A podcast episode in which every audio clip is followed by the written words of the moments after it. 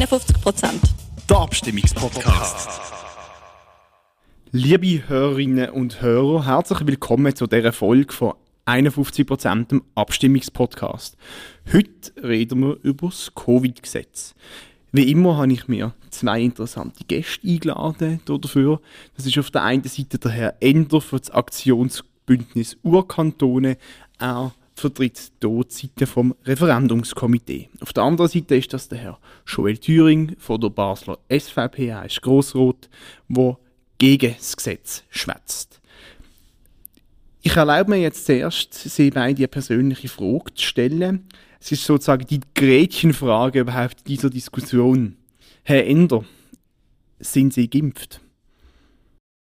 Ich bin geimpft, aber nicht gegen Covid-19. Das ist, äh, äh, ich glaube, auch nicht so verrückt relevant. Relevant ist für uns, dass äh, die Impfung oder generell Impfungen sollen vollglose Freiwilligkeit haben. Also jeder darf selber können entscheiden, ob er sich will, impfen oder nicht. Und Herr Thüring, Sie? Ich bin geimpft, auch gegen Covid-19 und ich teile die Meinung von Wender, dass es freiwillig muss bleiben ähm, Mit der Eigenverantwortung, die man dort einnimmt, muss man aber auch in anderen Bereichen die Eigenverantwortung einnehmen. Aber der freie Impfentscheid ist auch mir wichtig. Ich persönlich würde es aber jedem empfehlen, dass er sich impft, um sich selber und andere zu schützen. Dankeschön vielmals für die Beantwortung von dieser wirklich sehr persönlichen Frage. Warum das jetzt das vielleicht relevant ist oder auch doch nicht, das klären wir in der nächsten halben Stunde. Und damit alle auf dem gleichen Stand sind, gibt es zuerst von mir eine kleine Einführung. Mein Name ist Michael Honecker. Wer in den letzten Tagen durch die Strassen von diesem Land gelaufen ist, hat vielleicht ein Déjà-vu von letztem Frühling bei all diesen Covid-Plakaten, die aufgehängt sind. Aber das Déjà-vu ist nicht irgendwie ein Fehler in der Matrix oder so, sondern eine Tatsache. Das erste Mal in der Schweizer Geschichte stimmen wir zweimal innerhalb von einem halben Jahr über das gleiche Gesetz ab. Es geht eben ums Covid-Gesetz. Das Gesetz, das mit Maßnahmen aller Art versucht, die Schweiz durch die Pandemie zu bringen. Und mit dem Verlauf dieser Pandemie hat das Parlament das Gesetz eben immer und immer wieder angepasst und weil jede Änderung von so einem Bundesgesetz referendumsfähig ist, hat das Komitee gegen die Neuerungen von letztem März können das Referendum ergriffen. Änderungen beziehen sich, wie das Gesetz im Allgemeinen, hauptsächlich auf verschiedenste Arten von finanzieller Unterstützung. So hat man mehr Gelder für Unternehmen, die haben schließen, für Selbstständige, Kulturschaffende, Sportvereine und einige mehr gesprochen. Neben dem hat man im aktuellen Covid-Gesetz auch die Basis für das Corona-Zertifikat geschaffen. Der Nachweis von Genesene, Testete und Geimpfte kennen wir, glaube ich, alle. Mit dem Zertifikat soll das Reisen und die Öffnung vom gesellschaftlichen Leben vereinfacht werden. Außerdem hat man in dem Gesetz auch beschlossen, dass Geimpfte nicht mehr in Quarantäne müssen, dass der Bund die Kantone beim Contact Tracing kann unterstützen kann und der Bund eben auch wichtige medizinische Güter kann beschaffen und herstellen lassen. Schließlich hat man auch das Prozedere zur Unterschriftensammlung bei Initiativen und Referenden vereinfacht, weil eben auch das durch die Pandemie schwieriger geworden ist. Ganz wichtig zu erwähnen ist, dass die Massnahmen wie eine Maskenpflicht oder Schließungen von Geschäften nicht im Covid-Gesetz stehen, sondern sich der Bundesrat dort aufs Epidemiegesetz stützt. Das Gesetz ist im Referendum angenommen worden und seit 2016 in Kraft. Gegen die erklärten Änderungen vom Corona-Gesetz haben drei Komitees das Referendum ergriffen. Und der Herr Ender kann uns jetzt gerade erklären, wieso. Herr Ender, Ihre eineinhalb Minuten zur Erklärung. Ja, wie Sie schon gesagt haben, ich stamme aus den Urkantonen und ich glaube, dass sind, dort wird, ähm, so werden so Grundwerte wie Freiheit und Selbstbestimmung besonders hoch gehalten. Ich glaube aber auch, das ist für alle Leute in der Schweiz wichtig. Und Freiheit und Selbstbestimmung wird durch die Verschärfungen vom Covid-19-Gesetz bedroht. Das sind vor allem vier Punkte.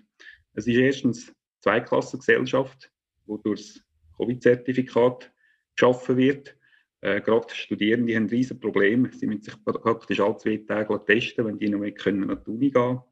Dann ist es zweitens die Macht vom Bundesrat. Also durch die Verschärfung des Covid-19-Gesetzes kommt der Bundesrat die alleinige Macht über, über Verschärfungen und Lockerungen von der Maßnahmen zu bestimmen. Dann ist drittens die Diskriminierung von den Ungeimpften, also von ganz vielen Leuten.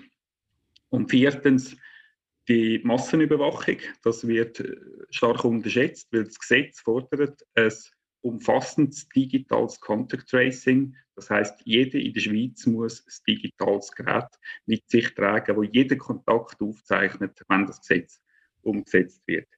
Äh, wir sind gegen Diskriminierung, wir wollen Zwangsimpfung verhindern. Darum sagen wir äh, Nein zur Verschärfung des Covid-19-Gesetzes. Dankeschön vielmals, Herr Ender. Natürlich haben auch Sie, Herr Thüring, eineinhalb Minuten Zeit, um Ihren Standpunkt klar zu machen. Ja, ich glaube, das Ja zu dem zweiten Mal Covid-Gesetz ist sehr wichtig, denn die Alternativen ähm, bei einem Nein sind für die Schweiz verheerend. Die Alternative ist nicht die Freiheit, wie es der Herr Ender beschreibt, sondern es ist der Lockdown. Wenn die Zahlen, so wie jetzt aktuell, äh, wieder werden steigen, gerade auch im Winter, dann wird, wenn die Maßnahmen, die jetzt im Covid-Gesetz äh, drinnen sind, keinen Bestand mehr können haben, äh, die Alternative sein, dass man muss Läden zumachen muss, dass ein Restaurant geschlossen werden.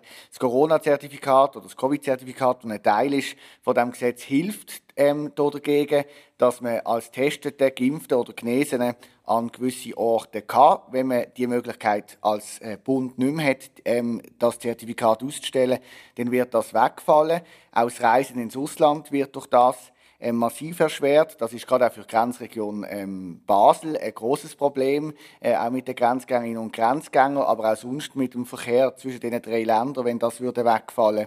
Ähm, der Bundesrat könnte auch die Finanzhilfe nicht mehr auszahlen für Sportvereine, für Veranstalter, die ihre äh, Anlässe nicht können durchführen für Kulturschaffende. Ähm, und das Contact Tracing, ein wichtiger Bestandteil ist ähm, in dieser Pandemiebewältigung, wäre ebenfalls in dieser Form nicht mehr möglich. Und ich glaube, das alles bringt uns am Schluss dazu, dass man muss sagen, ja, es sind Einschränkungen natürlich. Hier, das Leben ist nicht so normal, wie wir es noch hatten vor gut eineinhalb Jahren. Aber die Einschränkungen mit dem Gesetz sind geringer. Wenn wir kein Gesetz haben, dann wären die Einschränkungen viel grösser und zudem auch für einen Großteil der Gesellschaft und nicht in Anführungszeichen nur für Personen, ähm, die sich nicht möchten impfen, testen lassen oder genesen sind. Aber Herr Thüring, ich möchte auf etwas zurückkommen, was der Herr Ender eigentlich ganz am Anfang von seinem Startstatement gesagt hat. Freiheit. Jetzt die SVP wirbt überall mit Freiheit. Sie sind in der SVP, sie stehen für die Freiheit. Aber ganz ehrlich, Hand aufs Herz. Ganz frei ist der Impfentscheid, der so persönlich ist, jetzt nicht mehr mit dem Zertifikat. Man wird schon dazu gedrängt. Man muss nämlich jetzt sogar die Tests selber zahlen. Nein, äh, die Freiheit definiere ich vielleicht ein bisschen anders in dieser Ende. Wir kriegen mit diesen Massnahmen, ähm, wo man einhaltet, gewisse Freiheiten zurück. Ich kann es ähm, an meinem Fall erklären. Wir haben im Kantonsparlament Basel-Stadt seit am Mittwoch eine Zertifikatspflicht. Ich bin zum ersten Mal jetzt seit eineinhalb Jahren im Rothaus ohne Maske auf meinem Sitzplatz gewesen. Das ist eine Freiheit, die ich zurückbekommen habe. Und so Freiheiten können wir im Alltag alle zurückbekommen, wenn wir äh, das Covid-Gesetz äh, ähm, annehmen, respektive wenn die Massnahmen können beibehalten werden. Und ja, es ist so, die Impfung ähm, ist der Ausweg aus der Pandemie. Darüber kann man lang diskutieren. Es gibt leider Gottes keinen anderen Ausweg aus dieser Pandemie wie die Impfung. Ähm, die Personen, die sich nicht möchten impfen lassen, da bin ich beim Herrn Ender, müssen das nicht. Aber nochmal, die Entscheidung hat dann halt auch einfach auch gewisse Konsequenzen. Und äh, die muss man tragen. Sie können auch nicht Auto fahren in der Schweiz ohne Autobillett und haben dort auch nicht die äh, allgemeine und absolute Freiheit. Das ist so. So funktioniert die Gesellschaft und in einer Pandemie erst recht. Also, Herr Ender, sind Sie einfach nicht bereit, Konsequenzen von Ihrem Handeln zu tragen? Also ich glaube, es geht hier jetzt wirklich ums Covid-19-Gesetz und der Herr Thüring hat leider da ganz viele Sachen durcheinander gebrungen, oder? Ähm, gerade wenn man die Finanzhilfen anschaut, da muss ich jetzt einfach noch korrigieren, das stimmt überhaupt nicht, dass da irgendetwas entfällt beim Nein, weil die Finanzhilfen, die laufen sowieso aus, Ende 21 oder im März 22. Völlig egal, ob es ein Ja oder ein Nein ist. Da wird einfach mit der Angst geschaffen, leider, auch der Bundesrat hat das falsch gesagt, er hat auch teilweise müssen zurückkrebsen äh, da bestehe ich einfach drauf, da muss man mit den Fakten arbeiten und nicht wieder mit der Angst der Leute gehen, gehen, äh, eben, drohen. Und äh, es ist schon genug kaputt gemacht worden. Wir wissen, es sind ganz viele Existenzen gefährdet. 50.000 Arbeitsplätze in der Gastro äh, sind verloren gegangen wegen diesen Massnahmen. Mit dem Zertifikat, äh, sagt Gastro Suisse, haben 81 Prozent von ihren Mitgliedern Umsatzeinbußen wegen dem Zertifikat. Also das sind massive Verschlechterungen, oder? Und das muss man einfach, da muss man mit den Fakten, äh, bei den Fakten bleiben. Also so Fakt ähm. Vielleicht noch ein Wort zu der Freiheit. Der Jean-Jacques Rousseau hat das gut beschrieben. Er hat gesagt, äh, Freiheit ist nicht, dass jeder machen kann, was er will, sondern dass er nicht zu etwas gezwungen wird, was er nicht will. Das ist ein ganz wichtiger Punkt. Und momentan haben wir einfach drohten Impfzwang. Äh, ganz viele Leute äh, verlieren die Arbeitsstelle, wenn sie sich nicht impfen Und das darf einfach nicht sein. Also muss mehrere Sachen korrigieren. A, ist es selbstverständlich, dass die Finanzhilfen dort drin geregelt sind. Die Hilfen sind auch schon mehrmals verlängert worden, ähm, weil man nicht weiß, weil man nicht weiß, wie die Pandemie ist. Gerade diese Woche hat der Bundesrat angekündigt, dass er eine erneute Änderung vom Covid-Gesetz ins Parlament möchte geben, um die Finanzhilfen auch weiter können zu führen. Selbstverständlich sind die Finanzhilfen Bestandteil äh, von dieser Diskussion. Und das Zweite, und selbstverständlich, wir in deren Abstimmung Finanzhilfen erweitert, das hat Herr Honegger auch in seinem Eingangsvotum zur Ausgangslage gesagt. Es sind andere Bereiche noch dazugekommen, Sport etc., Veranstaltungen, das ist Bestandteil ähm, von diesem Gesetz. Und das Zweite ist, ähm, ich möchte einfach darauf hinweisen, dass Hotellerie Suisse, wo auch ein grosser Verband ist, die ganze Tourismusindustrie, steht hinter dem Covid-Zertifikat, weil sie auch der Ansicht sind, dass es tatsächlich ein Ausweg ist, um eben nicht zuzumachen. Und in Basel-Stadt das ist wieder anders bei in den Urkantonen. In Basel sind ganz viele Unternehmen, die Gastro, im Gastrobereich äh, daheim sind, sehr dankbar, dass sie das Zertifikat haben, weil es auch ähm, von der Bevölkerung geschätzt wird, sicher können in ein Restaurant zu gehen. Jetzt, gesagt, das über, möchte ich... über 80 Prozent sagen, sie haben Einbußen. Ich glaube, das ist eine klare Zahl. Und sie müssen einfach wirklich das nochmal genau anschauen. Natürlich sind Finanzhilfen Bestandteil des Gesetzes, aber es ist keine Veränderung, ob es ein Ja oder ein Nein gibt. Da muss man einfach ganz klar bei den Fakten bleiben. Ich möchte gerne jetzt einmal noch mal absehen von der Finanzhilfe, zu dem kommen wir vielleicht später noch und äh, das zusammenfassen, was der Herr Thüring gesagt hat, auch zum Start und jetzt in diesem Statement gerade nochmal.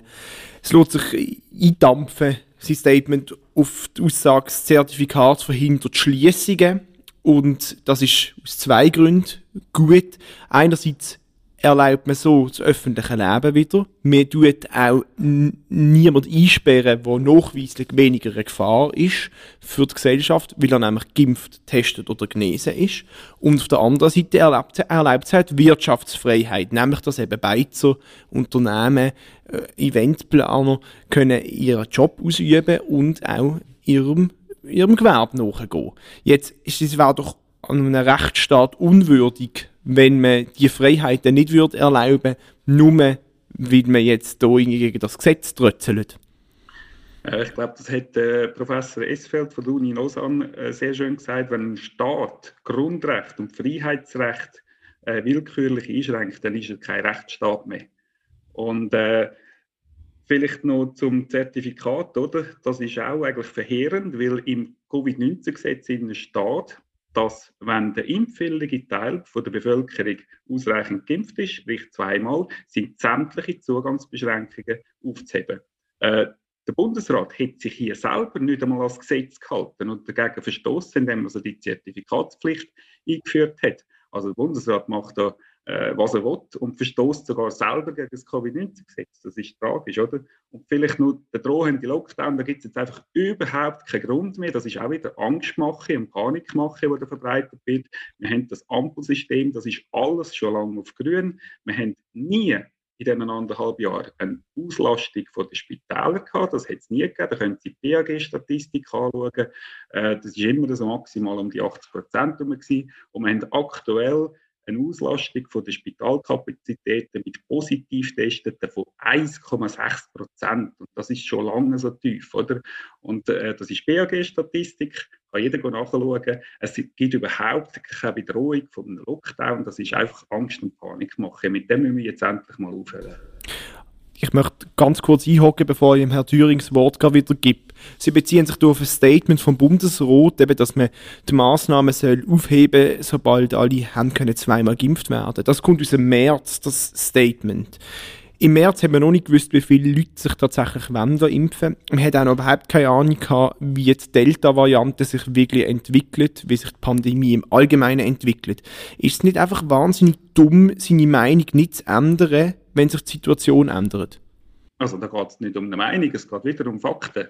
Erstens steht es im Covid-19-Gesetz, dass die Zugangsbeschränkungen aufgehoben werden und nicht nur eine Zertifikatspflicht eingeführt werden. Und zweitens hat der Bundesrat ganz klar gesagt, auch wenn die, die Impfquoten nicht erfüllt werden, werden sie daran festhalten. Also er hat schlicht gesagt, gelogen.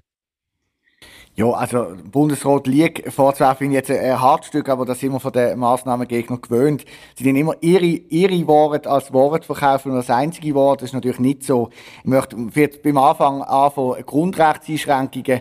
Da gibt es ja ganz viele andere äh, Professoren, die sich ganz klar dazu äußern und sagen, dass äh, die Massnahmen selbstverständlich äh, verfassungskonform sind und auch nicht Grundrechte einschränken. Meine Grundrechte werden nämlich eingeschränkt, Herr Ender, wegen Ihnen. Sie sind nicht geimpft, Sie schränken mich ein, weil Sie nicht dazu beitragen, dass die Pandemie ein Ende nimmt. Das müssen Sie zur Kenntnis nehmen. Und zweitens, und zweitens hat es ähm, tatsächlich, da bin ich bei Ihnen, im Bundesrat teilweise Botschaften gegeben, die ich schwierig finde, aber wir sind in einer schwierigen Situation. Wir haben eine Delta-Variante, wir haben steigende Zahlen seit Tagen wieder, wir kommen in die Kieli-Jahreszeit, wir kommen in die Kieli-Jahreszeit und haben ja, ich bin bei den Fakten. Wir kommen in die Kiel Jahreszeit und es ist bekannt, das zeigen auch die anderen Länder, das zeigen auch Studien, dass in der kalten Jahreszeit die Zahlen werden steigen. Und die Überlastung von unseren Spitälern hat sich bereits vor wenigen Wochen gezeigt. Im Kanton Basel-Stadt haben wir im Unispital Eingriffe verschoben werden, weil bereits die Auslastung wieder zu hoch war. Und vor ein paar Wochen sind wir noch nicht im Herbst-Winter. Und Sie können die Auslastung der Spitalbetten nicht eins zu eins als Relevanz noch nehmen. Sie müssen auch das Personal dafür haben. Und wenn Sie das Personal nicht nicht haben, können sie auch die Spitalbetter nicht äh, betreuen. Und ich möchte nicht, Herr Ender, dass meine Mama, wenn sie an Corona erkrankt, ins Spital kommt, dass sie nicht mehr behandelt werden kann, weil andere Personen die Spitalbetter belegen, die nicht geimpft sind. Das finde ich ist unfair, ungerecht und das spaltet die Gesellschaft und nichts anderes. Wie gesagt, wir haben nie eine Überlastung gehabt, das ist ganz normal. Das haben wir auch in den vergangenen Grippejahren gehabt, dass Patienten verleiht, wurde, verleiht worden sind. Äh, das ist ganz normal und wir haben auch schon seit Jahren ein Problem im Gesundheitswesen, das müsste angegangen werden. Da gebe ich Ihnen völlig recht, aber das ist nichts Neues. Und wie gesagt, es ist, hat nie eine Überlastung gegeben. Im Gegenteil, wir haben sogar die Intensivbetten laut BAG-Statistik von 1550 auf unter 900 abbauen während der Pandemie. Äh, das ist doch Wahnsinn. Wenn's, äh, also, das ist nicht wahr, das wissen Sie ja Kapazitäten. Äh, und das ist, es gibt überhaupt keine Belastung, es gibt überhaupt keinen Grund, jetzt da wieder zu verschärfen und Zertifikatspflicht. Schauen Sie, mein Problem, das ich habe mit Ihrer Argumentation ist, Herr Ender, die können Sie behalten, die Argumentationslinie. Sie bestreiten einfach, dass es eine Pandemie gibt. Sie, Nein, das tue ich Sie, nicht, überhaupt nicht. Sie dienen permanent. Das stimmt nicht. Sie dienen permanent. Ähm, Lassen wir den Herrn Thüring schnell ausreden. Sie dienen permanent, seit Anfang an, die Massnahmen kritisieren, das darf man, und die Pandemie verharmlosen. Sie haben jetzt zum Beispiel vorher schon auch wieder gesagt, dass die Spitalüberlastung nie vorhanden war. Sie sagen, ähm, wir haben eine Situation, die im Herbst nicht schlechter wird. Das ist eine Verharmlosung von einer Pandemie, wo Sie wo sie permanent mit ihren Massnahmengegnern die leugnen. Sie treten auf an Veranstaltungen mit Personen, die sagen, es ist eine Pandemie, die behaupten, Bill Gates hätte die äh, Pandemie erfunden oder wo antisemitische Parolen fassen. Das ist ihr Umfeld, in dem sie sich bewegen das, und es gibt wissenschaftlichen Konsens. Es ist wissenschaftlich. Es ist, ich mache noch einen Satz, dann dürfen Sie mir gerne widersprechen. Es ist wissenschaftlicher Konsens, dass in der Pandemie nur Maßnahmen wie beispielsweise das Zertifikat und andere minimale Einschränkungen helfen, die Pandemie zu bekämpfen und aus der Pandemie rauszukommen, damit alle wieder Freiheit haben. Das ist wissenschaftlich belegt. Wie gesagt, ich, ich verbitte mir Unterstellungen, die unter die Gürtellinie gehen. Äh, sie können meine Aussagen kritisieren, aber tun Sie mich nicht in einen Topf werfen, nur weil zufälligerweise ich am gleichen Ort war, wo jemand eine Aussage gemacht hat. Das finde ich daneben. Ähm, jetzt, jetzt habe ich gerade den Vater, nein, nur schnell der, dass, dass ich verharmlose. Entschuldigung, ich nehme die Fakten von der BAG-Statistik. Wenn Sie sagen, das ist Verharmlosung, dann müssen Sie mit dem BAG reden. Das BAG führt eine saubere Statistik, wo das Spital und die Intensivstationen Auslastung ausweisen und die ist nie über 80 Prozent in dieser Pandemie, wie Sie sagen. Und das ist weder eine Auslastung noch eine Überlastung. Bitte tun Sie beim BAG reklamieren, wenn das nicht stimmt. Aber Herr Ender, wir haben jetzt, wie Sie gesagt haben, ich, ich kenne die Zahlen nicht auswendig. Nehmen wir mal an, es waren 80 Prozent den Intensivbetten, die ausgelastet sind. Haben wir diese Situation gehabt mit extremsten Maßnahmen im letzten Jahr? Also im letzten Jahr habe ich nicht können an Weihnachten oder nach Weihnachten zumindest ins Restaurant gehen. Wir haben das gesellschaftliche Leben runtergefahren. Ich bin letzte Wochenende am, am FCB-Match gesehen, das habe ich letzten Winter nicht können. Und jetzt mit diesen krassen Massnahmen haben wir diese Auslastung gehabt. Sie verlangen jetzt, dass man die Massnahmen abbaut. In welche Situation kommen wir denn? Dann haben wir 120 äh, Prozent Belegung vielleicht. Dann nehmen wir Tote in Kauf, dann nehmen wir in Kauf, dass wir einen Triage machen. Ist das nicht so? Wie gesagt, also wir haben nie eine Überlastung gehabt. Man kann übrigens auch vergleichen mit, mit anderen Ländern, die nicht so heftige Massnahmen hatten. Die sind in ähnlichen Werten. Und man kann auch vergleichen mit denen, die noch krassere Massnahmen hatten. Äh, die sind auch, da ist der Verlauf auch etwa gleich. Also der Verlauf ist äh, immer etwa ähnlich. Es gibt auch diverse Studien, die ganz klar aussagen, der Lockdown äh, hat überhaupt nicht geholfen. Äh, Im Gegenteil, hat die Wirtschaft kaputt gemacht. Äh, wir wissen zum Beispiel, Kinderspital Zürich sagt, sie haben letztes Jahr doppelt so viele Einlieferungen gehabt von Jugendlichen nach einem Suizidversuch. Äh, Psychiatrien sind überlastet. Also wir haben auch da massive Kollateralschäden und von dem redet leider niemand. Ähm, auch da gibt es riesige Schäden von den finanziellen, von den wirtschaftlichen Schäden gar nicht zu reden. Ähm, verstanden, dass das muss man einfach auch mal ansprechen. Ich, ich Übrigens, da sind wir langsam sehr stark abgeschweift vom Covid-19-Gesetz, weil um das geht es eigentlich nicht im Covid-19-Gesetz. Das, das ist richtig. Ich möchte auch gerne einen Schritt weitergehen in der Diskussion, aber der Herr Thüring möchte glaube auf das antworten. Ein Satz, wenn möglich. Ja, ich bin verstanden. Die psychischen Schäden haben zugenommen oder die Personen, die äh, äh, Betreuung brauchen, eine Unterstützung. Das liegt aber nicht am Covid-Gesetz und auch nicht daran, dass wir ein Covid-Zertifikat haben. Das liegt daran, dass wir in einer Pandemie sind. Und die Pandemie können sie nicht einfach bekämpfen mit dem normalen Fortgang vom Leben. Das ist schlicht und ergreifend nicht möglich und das ist noch in keiner Pandemie, die es in, in der Weltgeschichte, möglich gewesen. Danke vielmals für wirklich die kurze Antwort. Ähm, wir kommen jetzt zu etwas anderem. Und zwar, Herr Thüring, haben Sie vorher gesagt, dass der Herr Ender Ihre Freiheit einschränkt, wenn er nicht geimpft ist. Der Herr Ender ist eigentlich in der Pandemie egal als Einzelperson. Fakt ist, dass mittlerweile 65% der Leute geimpft sind. In Schweden und in Norwegen haben wir bei ziemlich genau dieser Impfquote über eine sogenannte Freedom Day reden. Und der dann auch gefeiert kurz darauf ab. Wann kommt der Moment, wo Sie äh, wo sie dafür sind, dass man das Covid-Gesetz die Maßnahmen abschafft. Wenn sind auch Sie auf der Seite vom Herrn Ender? Ja, ich glaube, das Beispiel von Dänemark zeigt es gut. Wenn eine Impfquote bei über 80 Prozent liegt, dann ist es möglich, dass man die Massnahmen zurückfährt. Und ich glaube, das muss der Weg sein, wo die Schweiz auch geht. Man muss es allerdings auch dann im Auge behalten. Wir hören jetzt aus äh, Großbritannien, dass es eine Delta-Plus-Variante gibt, wo man noch nicht recht weiß, wie sich die wird entwickeln. Ähm, ich bin, da bin ich beim Herrn Ender sogar, ich bin nicht dafür, dass man jetzt grosse Aussagen für die Zukunft macht, weil wir sie schlicht und ergreifend noch nicht kennen. Das ist ein Virus, der nicht schon 100 Jahre in dieser Form da existiert. Und darum war ich auch jetzt zurückhaltend mit Versprechungen. Aber ich bin schon der Meinung, dass wenn etwa 80 Prozent der Bevölkerung geimpft ist, dass man dann die Massnahmen kann, äh, zurücknehmen kann. Und dann werden auch die Freiheiten nicht mehr eingeschränkt. Denn meine Freiheit ist heute, mit dieser tiefen Impfquote, immer noch auch eingeschränkt. Ich muss zum Beispiel auf dem Weg hierhin eine Maske im ÖV tragen. Wenn mehr Leute geimpft wären, wäre das vermutlich nicht mehr notwendig. Und dann wäre es auch nicht notwendig, dass ich bei einem Restaurantbesuch ein Zertifikat muss zeigen muss, wo allerdings aus meiner Sicht eine sehr kleine Einschränkung im Freiheitsrecht darstellt. Danke vielmals. Jetzt, der Herr Ender hat wieder mehr über das Gesetz reden und äh, da, der Wunsch teile ich eigentlich. Äh, hat das jetzt aber gerade selber torpediert mit dieser Frage an Herrn Thüring. Kommen wir zum Contact Tracing, was in dem, in dem Gesetz auch drin steht tatsächlich und vom Herrn Ender in seiner Anfangsrede auch schon betont worden ist. Dort steht also drin, dass der Bund Maßnahmen soll treffen, um ein umfassendes, wirksames und digitales Contact Tracing zu gewährleisten. Für die Juristen unter uns, das ist der Artikel 7a. ähm, jetzt, Herr Ender, das, der Artikel ergänzt eigentlich das bestehende Gesetz äh, aus dem Covid-Gesetz und aus dem Epidemiegesetz, das für Contact Tracing, sprich für die äh, Kontaktnachverfolgung von Erkrankten, die Kantone zuständig sind. Was wir mit dem will erreichen, ist, dass der Bund die Kantone darf unterstützen. Sie hängen sich ja total an dieser, an dieser Formulierung auf. Lohnt es sich wirklich, sich an dieser vielleicht äh, schlechten Formulierung aufzuhängen und eben in Kauf zu nehmen, dass die Pandemie verlängert wird wegen dem, dass wir äh, volle Spitäler haben und dass keine Finanzhilfe ausgezahlt werden können?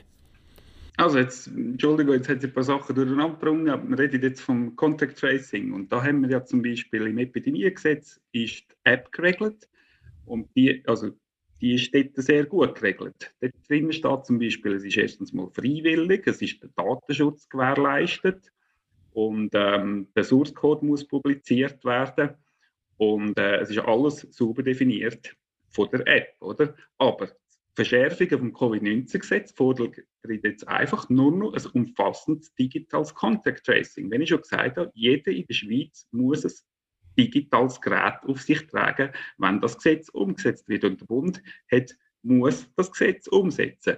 Wenn der Herr Thüring jetzt den Kopf schüttelt, dann bin ich einverstanden. Ich glaube, er weint auch, das gehört nicht dort rein. Äh, wie gesagt, man könnte da beruhigt Nein stimmen, weil so einen Überwachungsstaat brauchen wir einfach nicht in der Schweiz. Das ist völlig übertrieben.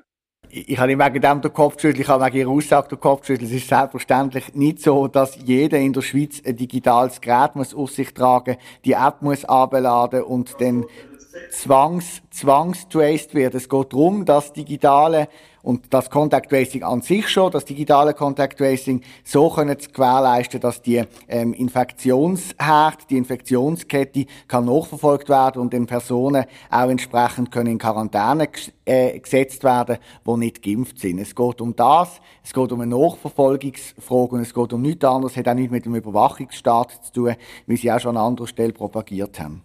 Dann müsste, dann müsste es im Gesetz anders formuliert sein. Jetzt ist es so gesetzt, formuliert, dass der Bund das muss umsetzen, wie gesagt, umfassendes digitales Contact Tracing und es gibt keinen anderen Weg, als jeder so ein Gerät muss auf sich. Es gibt zu diesem Gesetz... Gibt's entweder aus dem Gesetz rausnehmen oder anders schreiben. Lassen wir Herr Thüring antworten? Äh, Sie wissen auch, das Gesetz besteht nicht nur aus dem Gesetzestext, es besteht aus einer Verordnung, respektive besteht aus den Materialien und es ist klar, auch in der Debatte in der Parlamentsberatung, wo ja das Gesetz angenommen wurde, es ist eben keine Diktatur vom Bundesrat, sondern es ist vom Parlament angenommen worden, von den Volksvertretern, ist klar, was mit dem umfassenden digitalen Contact Tracing gemeint ist.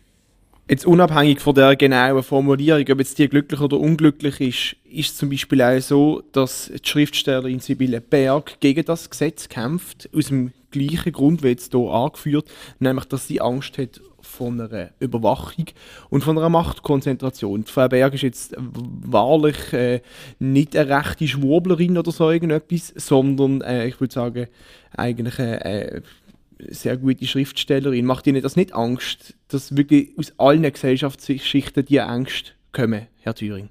Ja, das ist eine Minderheitsmeinung auf der Links-Aussenseite, das ist klar. Da gibt es auch Personen, die gegen äh, das Gesetz sind. Ich ähm, mache mir wegen diesem Artikel jetzt konkret und dem Grund, dass dann Frau Berg gegen das Gesetz ist, keine, keine Sorge. Ich kann auch die Sorge betreffend den, ähm, sage jetzt, Machtbefugnis vom Bundesrat relativieren. Sämtliche Gesetze, das Epidemiegesetz, das Covid-Gesetz, sind durch das Parlament gegangen. Das Parlament besteht aus äh, breite, aus einem breiten Spektrum von Parteien, von Volksvertreterinnen und Volksvertretern und unter anderem dank Herrn Ender hat die Stimmbevölkerung schon einmal die Möglichkeit gehabt, zum Covid-Gesetz Stellung zu nehmen und hat sehr deutlich Ja gesagt dazu. Also es gibt kein anderes Land, wo der Regierung in dieser Pandemie so wenig Machtbefugnis gegeben hat wie unser Land und immer auch der demokratische Prozess gewahrt hat. Insofern hatte ich jetzt die Sorge von der Frau Berg nicht und auch äh, nicht die Angst vom Herrn Ender oder die Behauptung vom Herrn Ender, dass der Bundesrat plötzlich eine Diktatur kann ausrufen kann. Herr Ender, der Herr Thüringen hat also keine Angst, sicher.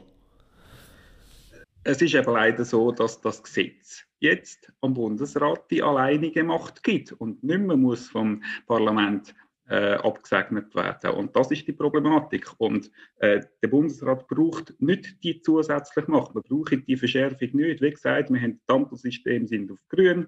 Wir haben keine Überlastung von den Spitälen mit Covid-Patienten. Und der Bundesrat braucht nicht nur mehr Macht, um durch die Pandemie durchzukommen. Das braucht es einfach nicht. Dann kann man da beruhigend auch wegen dem ein Nein in die Turnen legen.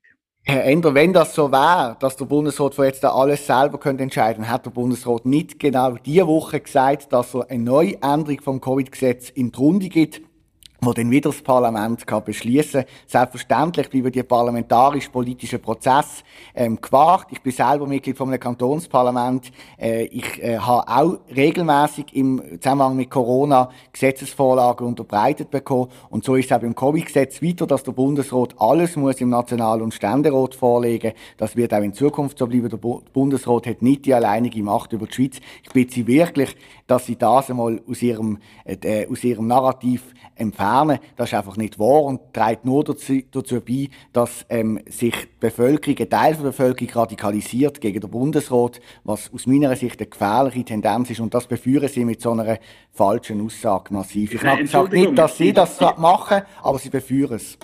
Die, die Aussage stimmt, also es steht ja so im Gesetz Sie müssen es halt genau lesen, es steht, der Bundesrat kann allein über Lockerungen und Verschärfungen der Massnahmen bestimmen. Ich habe nie gesagt, er kann das Gesetz ändern. Da müssen Sie einfach klar bei den Fakten bleiben. Er kann allein bestimmen über Verschärfung oder Lockerung der Massnahmen. Und das geht Und das braucht er nicht, das ist nicht nötig, wie Sie selber gesagt haben, das Parlament soll, soll können kontrollieren Also ich, wir können sonst ja ins, Gesetz hineingehen zum Schluss von dieser Debatte. Es geht um Artikel 1a, wir sind uns einig. Da steht drin, dass der Bundesrat Kriterien und Richtwerte für eine Einschränkung vom wirtschaftlichen und gesellschaftlichen Leben festlegt.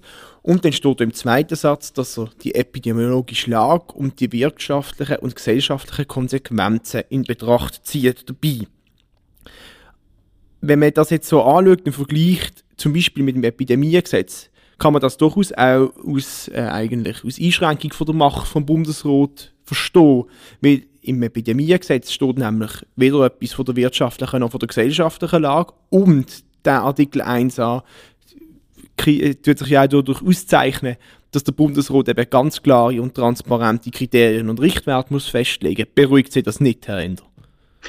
Nein, es ist ja so, dass der Bundesrat schon seit dem Anfang ähm, zwar sich Recht aus dem Epidemiegesetz herausnimmt, aber einfach nicht an Pflichten halten. Er müsste nachweisen, dass die Maßnahmen wirksam sind. Er müsste zum Beispiel auch äh, Quarantäne müsste Fälle müsste befasst werden, äh, ob die Leute überhaupt krank werden oder nicht. Das wird nicht einmal erfasst, geschweige denn wird irgendwie ein Nachweis erbrungen, ob das etwas wirkt. Und das wäre sie Pflicht laut dem Epidemiegesetz. Und ähm, da halten sie sich schlicht einfach nicht dran. Äh, wenn ich vorhin schon gesagt habe, genau wenn er sich auch jetzt nicht das Covid-19-Gesetz halten, du müsst die äh, Zugangsbeschränkungen aufheben. Ja, nochmal, die Grundaussage von Ihnen ist, dass die Maßnahmen nicht helfen gegen die Pandemie. Das ist in der Zwischenzeit wissenschaftlich bewiesen, dass die Maßnahmen helfen, um aus der Pandemie rauszukommen. Es ist auch wissenschaftlich bewiesen, dass die Länder, die eine hohe Impfquote haben, die Maßnahmen können zurücknehmen können, ohne dass es nachher zu einer Überlastung kommt vom Gesundheitssystem. Und ich glaube, dort sind wir gefangen in der, in der Diskussion ich bin der Ansicht, wir können mit den Massnahmen, die wir haben, die in der Schweiz im Übrigen zu fast allen Ländern in dieser Pandemie immer sehr mild sind. Deutschland hat eine Ausgangssperre gehabt, wir haben nie eine Ausgangssperre gehabt. Wir können nur mit diesen Massnahmen uns aus dieser Pandemie rauskämpfen. Und der Bundesrat hat in dieser ganzen Pandemie nie eine Massnahme beschlossen, die nicht dazu dient hat, auch die Pandemie zu bekämpfen. Ich wüsste auch ehrlich gesagt gar nicht, was denn die Alternative soll sein, Herr Ender. Was schlagen denn Sie in der Pandemiebekämpfung vor? Man kann schon immer dagegen sein, aber Sie müssen uns einen anderen Ausweg aufzeigen. Was sagen Sie meiner Mutter? Wie, wie möchten Sie sie schützen mit bald 70 gegen die Pandemie, äh, wenn wir keine Massnahmen haben? Herr Ender, können Sie das in zwei Sätzen beantworten? Das wäre super.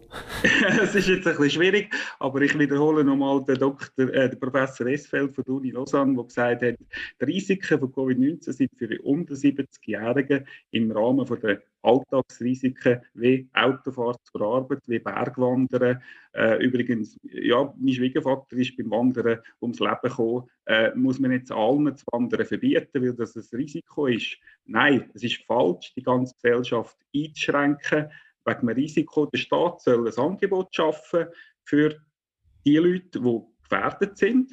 Die sollen äh, die, die sollen das Angebot haben, aber der Staat soll nicht die ganze Bevölkerung zu Zwangsmaßnahmen verdonnern. Das ist einfach falsch im Anbetracht vom Risiko, wo wir haben. Wie gesagt, das ist im Rahmen von der ganz normalen Alltagsrisiko für die unter 70-Jährigen.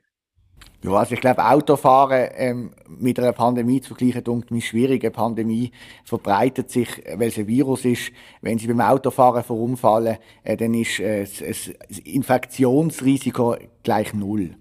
Das ist ein statistisch nachgewiesenes Risiko. Sie haben sich vorher auch auf die Wissenschaft äh, bezogen. Es gibt auch ganz viele Studien, die beweisen, dass der Lockdown nichts nützt das und einen riesigen Schaden Ender. anrichtet. Ähm, das gibt es ja, nicht, Herr das muss man einfach auch betrachten. Nein, das gibt es nicht, Herr Ender. Ich möchte den Satz muss ich sagen, weil es einfach auch eines der falschen Narrative ist von den Gegnern. Es gibt keine Studien, die belegen, dass Maßnahmen nicht aus dieser Pandemie, dass Maßnahmen nicht helfen, die Pandemie zu bekämpfen. Da gibt es keine Studie dazu. Danke vielmals. Ich möchte noch eine aller, allerletzte Frage stellen, die wir ganz kurz noch beantworten müssen. Es geht äh, nochmal um das, was der Herr Thüringen schon angetönt hat. Herr Ender, ähm, es ist eine Tatsache, dass ihre Seite immer wieder Demonstrationen veranstaltet. Auf diesen Demonstrationen laufen Antidemokraten mit, zum Teil Rechtsextreme, beispielsweise die Gruppierung Junge Tat. Sie haben äh, oder ihre Seite hat einen Sturm aufs Bundeshaus inszeniert und der Herr Berse muss mittlerweile unter Personenschutz gestellt werden. Ich möchte Ihnen jetzt die Gelegenheit geben, uns zu sagen, ab wann distanzieren Sie sich von diesen Leuten? Was ist Ihre rote Linie? Also wir sind ganz klar gegen Gewalt. Das ist keine Lösung und da müssen wir auch gar nicht darüber diskutieren. Äh, umgekehrt müssen wir aber auch sehen, oder? Wir haben jetzt zum Beispiel bei unserer Kampagne, wir haben äh, wirklich systematische Zerstörung von Kampagnenmaterial, die passiert. Wir haben äh, Redner an unseren Kundgebungen, die Morddrohungen bekommen. Äh, also das kommt auch von der anderen Seite und äh, wie gesagt, ist keine Lösung und wir distanzieren uns auch ganz klar Dankeschön vielmals. Jetzt gehen wir wirklich zum Schluss von der Debatte. Sie haben aber beide noch mal kurz Zeit, um Ihren Standpunkt noch mal den Hörerinnen und Hörern mitzugeben. Wir fangen wieder mit dem Herrn Ender an. Herr Ender, Ihre Minute.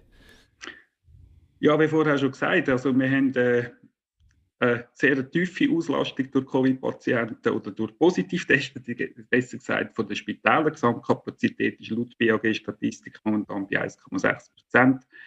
Äh, das Ampelsystem ist schon lange auf grün. Es gibt keine Gründe, äh, weitere Verschärfungen im Covid-19-Gesetz äh, zu veranlassen. Äh, wir sind gegen Diskriminierung, wir sind gegen Zweiklassengesellschaft, die das Zertifikat schafft. Äh, wir wollen Zwangsimpfungen verhindern und darum sagen wir ganz klar, soll man Nein stimmen gegen die Verschärfungen im Covid-19-Gesetz. Dankeschön vielmals, Herr Ender. Herr Thüring, zum Schluss Ihre Minute. Ähm, wie am Anfang gesagt, der, äh, der Weg, den wir jetzt gehen mit dem Covid-Gesetz, hilft uns mit milden Massnahmen gut durch einen schwierigen Herbst-Winter zu kommen, um auch zu verhindern, dass unsere Restaurants, unsere Wirtschaft wieder muss runtergefahren werden. Mit milden Massnahmen, wo alle den Zugang dazu haben und nicht ein paar nur. Das Zertifikat können alle bekommen, auch ohne Impfung. Es wird auch nie einen Impfzwang geben in der Schweiz. Und nur mit dem Covid-Gesetz schaffen wir das gut durch den Winter durchzukommen, um dann im Frühling, so Gott will und hoffentlich auch äh, die pandemische Lage zulässt, äh, möglichst alle Massnahmen können aufzuheben. Aber jetzt müssen wir nochmal an dem Gesetz auch können so festhalten, damit uns das schützt und unsere Spitäler nicht zusätzlich noch wird überlasten. Dankeschön vielmals. Damit sind wir am Ende von dem Podcast. Ich möchte Ihnen beiden ganz herzlich danken, dass Sie sich auf die Diskussion eingeladen haben. Ich bin mir übrigens auch überzeugt, dass das zusammen an einem Tisch sitzen und darüber diskutieren die beste Art und Weise ist, eine Spaltung von der Gesellschaft zu verhindern. Dankeschön Ihnen. Danke. Dankeschön. Auch Dankeschön sagen möchte ich der Universität Basel, die uns jeweils Räume zur Verfügung stellt für diesen Podcast. Das ist eine hervorragend und hilft uns sehr. Wenn ihr uns möchtet unterstützen, liebe Hörerinnen und Hörer, dann könnt ihr in erster Linie den Podcast teilen auf den sozialen Medien mit eurer Familie, mit euren Freundinnen und Freunden oder wem auch immer. Das hilft uns sehr. Je mehr Klicks, desto besser. Wenn ihr uns wirklich super gut findet, dann könnt ihr uns auch finanziell unterstützen. Ihr findet hier dazu alle relevanten Informationen auf unserer Webseite perluseamt.org. Perluseamt ist die Produzentin von diesem Podcast. Jetzt bleibt mir nur noch zu sagen, bleibt gesund und geht am 28. November abstimmen.